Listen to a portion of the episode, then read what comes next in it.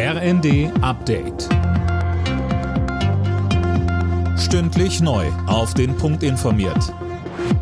Ich bin Nanju Kuhlmann. Guten Tag. Nie wieder. Dieses Bekenntnis Deutschlands gilt ohne Wenn und Aber. Das hat Kanzler Scholz anlässlich des Holocaust-Gedenktags betont. Daniel Bornberg. Unsere Verantwortung für dieses von Deutschen begangene Menschheitsverbrechen, die bleibt, so Scholz in seinem aktuellen Videopodcast. Nie wieder Ausgrenzung und Entrechtung, nie wieder Rassenideologie und Entmenschlichung, nie wieder Diktatur, betonte er.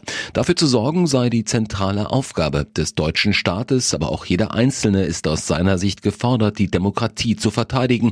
Der Kanzler sagt, nie wieder, fordert die Wachsamkeit aller. Auch an diesem Wochenende werden wieder Zehntausende Menschen auf die Straßen gehen für Demokratie, Vielfalt und Freiheit und gegen Rechtsextremismus. Über 200 Demos sind bundesweit geplant. Christiane Hampe. Die Protestwelle ist mittlerweile auch nach Österreich geschwappt. Dort gingen gestern Tausende auf die Straße. Auslöser sind ja die Korrektiventhüllungen über das Geheimtreffen von Rechtsextremisten mit AfD-Politikern. Die dort diskutierten Deportationspläne erinnern an das dunkelste Kapitel der deutschen Geschichte. Die meisten Demos und Kundgebungen finden heute statt am Holocaust-Gedenktag. Am 27. Januar 1945 hatten Soldaten der Roten Armee das KZ Auschwitz befreit. Die Nazis hatten dort mehr als eine Million Menschen ermordet. Die Houthi-Attacken auf Handelsschiffe im Roten Meer dauern an. Gestern wurde ein unter britischer Flagge fahrender Tanker getroffen. Das US-Militär zerstörte in der Nacht eine abschussbereite Rakete der Rebellen. Wegen der Attacken meiden viele Reedereien bereits die Fahrt durch das Rote Meer.